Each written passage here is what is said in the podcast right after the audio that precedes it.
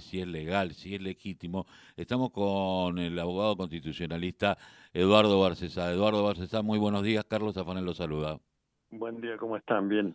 Eh, bueno, Eduardo, ¿cómo, cómo vio esta, esta votación eh, con vilos de hasta de corrupción ética, diría, eh, por parte de la Corte Suprema de Justicia?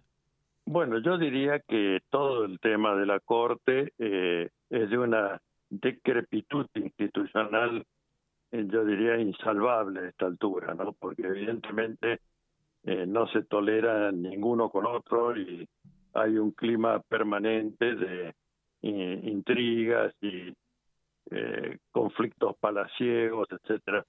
en principio, el tema de la elección de un presidente de la Corte no es un tema de capital importancia porque no es que tenga algún gran poder o beneficio ser presidente por oposición a miembro de la Corte Suprema. Es el mismo voto que tiene cada uno, no hay doble voto porque no hay empate. Eh, para tomar cualquier disposición se necesita la firma de tres de los integrantes de la Corte, de modo que, repito, es más un tema de protocolo y de reconocimiento honorífico. Esto es lo que configura la elección del presidente. Ahora, lo que está detrás de esto es lo importante y es que es una corte que en función de una disputa interna tiene una parálisis en lo que hace a su actividad institucional que desprestigia aún más, aún más de lo que ya está la conducta de la Corte. Por eso es que entendemos que todo proceso de reforma judicial y de mejora de la administración de justicia debiera comenzar por la cabeza del Poder Judicial y por la Corte. Esto se puede hacer por ley de la Nación, modificar el número de integrantes y modificar su funcionalidad. Soy de los que propician la división en salas por materia, un número de 15 ministros de la Corte, y que una de esas salas tenga eh, en su competencia el dirimir sobre el valor de validez y constitucionalidad de las normas emanadas de los otros poderes del gobierno federal, leyes y decretos, entiéndase, ¿no? Bueno, esto funciona en muchos países latinoamericanos y funciona mucho mejor que lo que es esta corte que recibe por año de 11 a 14 mil causas y que la mayoría, yo diría más del 80% de ellas, son rechazadas con el mero recurso, la planchuela, la llamamos los abogados, de invocar el artículo 280 del Código Procesal que establece que no tiene que dar razón para rechazar los recursos de las causas que llegan a su conocimiento y decisión. Eh, de otra parte, este, ese artículo 280 violenta un principio general que es que las sentencias judiciales deben estar fundadas. Bueno, la Corte tiene la facultad de rechazar estos recursos, que repito, son la mayoría de los 11 a 14 mil causas que llegan a la Corte, simplemente invocando que no está suficientemente fundado o que no procede sin decir por qué el recurso extraordinario federal.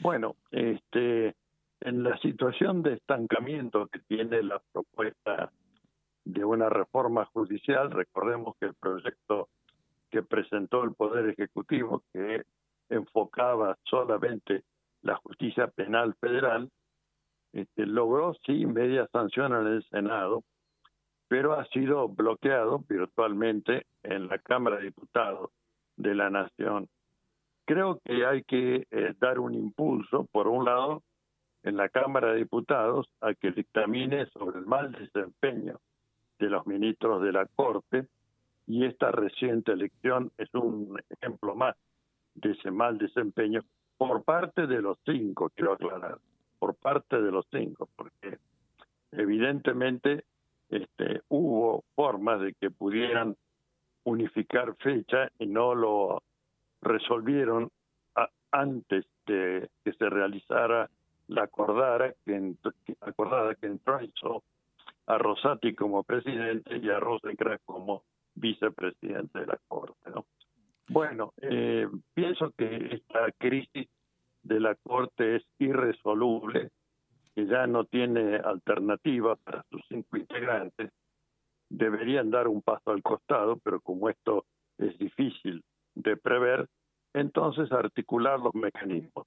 Es decir, de un lado, impulsar el juicio político a los cinco integrantes y por otro, eh, propiciar mediante ley de la nación, porque esto no es materia de la Constitución, es materia de ley, propiciar una reforma del número de miembros y de la funcionalidad de la Corte Suprema de Justicia de la Nación. Ahora, teniendo en cuenta de que eh, el presidente y vicepresidente han sido, entraron, como digo yo, por la claraboya del baño con un decreto del, del expresidente Mauricio Macri, teniendo en cuenta de que representan intereses eh, eh, que tienen que ver con los grupos concentrados de poder y el poder fáctico, y una oposición que se niega a dar este tipo de debate, eh, ¿Es posible que esto alguna vez suceda? Porque eh, más allá, yo recuerdo la, corte eh, menemista y bueno, uno decía era, de terror, pero esta no, esta es el tren fantasma directamente.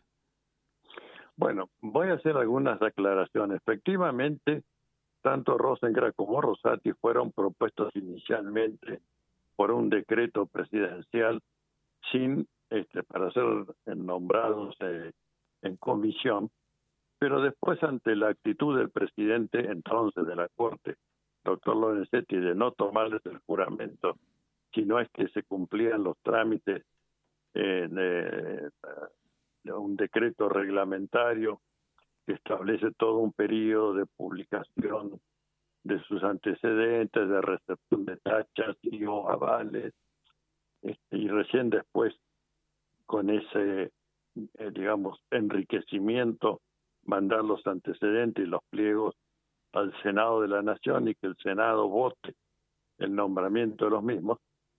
Eso se cumplió después porque, repito, hubo oposición a tomarle juramento, de manera que yo haría el centro de los planteos más en la actividad que han tenido, el desempeño que han tenido durante el gobierno macrista y lo que va de este gobierno, ¿no?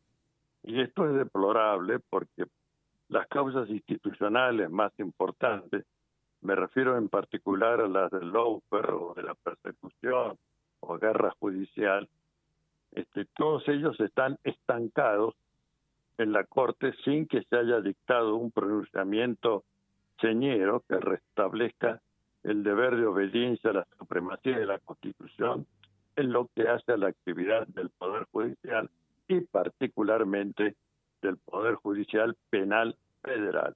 Bueno, esto pudieron haberlo hecho, no lo han hecho teniendo infinidad de planteos de los abogados defensores a quienes nos ha tocado intervenir en estas causas, léase la de los cuadernos, la fotocopia de los cuadernos firmados, la del memorándum de entendimiento con Irán, la de eh, la, la persecución este, el, tema del, gas natural, de las licitaciones. Todas estas causas tienen ya incidencias de erradicación en la Corte Suprema por más de dos años y no se han pronunciado. Inversamente, la Corte se pronunció para salvar su propio trasero cuando se difundieron grabaciones que no tenían que ver con causa judicial alguna pero resulta que la oficina de eh, control de esas grabaciones estaba en sede de la Corte Suprema, hoy no, pero en ese momento sí. Entonces ahí sí la Corte sacó una acordada diciendo que hay que respetar, que no se puede publicar nada que no sea lo atinente a causas penales y en el límite de lo que es útil para la causa penal, bla, bla, bla. No dijeron nada nuevo, dijeron lo que decían ya las leyes de la nación. Pero por lo menos impidieron que se repitiera mediante esta acordada otro episodio similar. Bueno, en materia de persecución penal, donde está en juego la libertad individual y todas las privaciones que aparezca, la privación de la libertad ambulante, bueno, en eso no dijeron nada. Al contrario, parecieron propiciar la forma eh, eh, contra derecho en que se sustanciaron las causas penales. Recordemos también la foto del entonces presidente de la Corte, doctor Lorenzetti, junto con Bonadío y con Sergio Moro, como si fueran los adalides de esta tarea de investigación de la corrupción y no dos mamarrachos jurídicos dedicados a tirar abajo la institucionalidad argentina. ¿no? Bueno, estas cosas hay que tenerlas en cuenta y si los señores diputados no valoran esto, bueno, será cuestión de enjuiciar a los señores diputados para que se promueva la debida investigación y sanción a los ministros de la Corte que han posibilitado, encubierto y diría también propiciado esta guerra o persecución judicial. Eduardo Barcesar, agradezco mucho haber pasado por la mañana informativa. Hasta pronto. Hasta luego.